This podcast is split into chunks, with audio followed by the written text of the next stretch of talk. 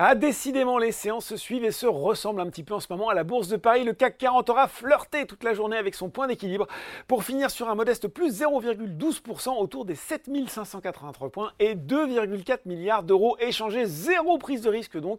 Le tout dans une actualité clairsemée marquée quand même par le repli des taux longs. Le Bund passant même sous les 2% pour la première fois depuis mars dernier dans le sillage du recul plus marqué que prévu des prix à la production en novembre. En Allemagne, à Wall Street, on est toujours avec des indices proches de niveau record à 17h45, le Dow Jones est stable vers les 37 584 points le Nasdaq grappille 0,3% vers les 15 043 points.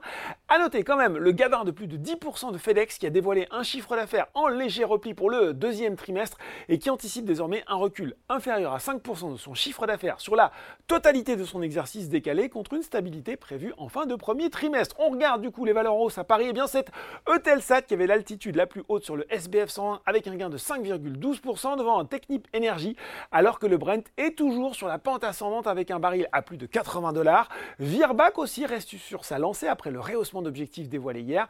Et c'est pareil pour Téléperformance qui confirme sa bonne séquence sur le CAC 40, même si c'est Edenred qui lui a chippé la plus haute marche aujourd'hui avec un gain de 1,59%.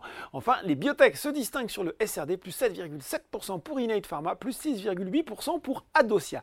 Euh, du côté des valeurs en baisse, pas grand chose de notable. Worldline et lanterne rouge du SBF 120, même si le titre du spécialiste du paiement électronique a repris 14% depuis un mois. Eramet aussi est mal orienté et on assiste à une troisième séance de repli pour Renault qui finit bon dernier du CAC 40 devant Airbus, Safran et Essilor Luxotica. Voilà, c'est déjà tout pour aujourd'hui. En attendant, n'oubliez pas, tout le reste de l'actu éco et finance est sur Boursorama.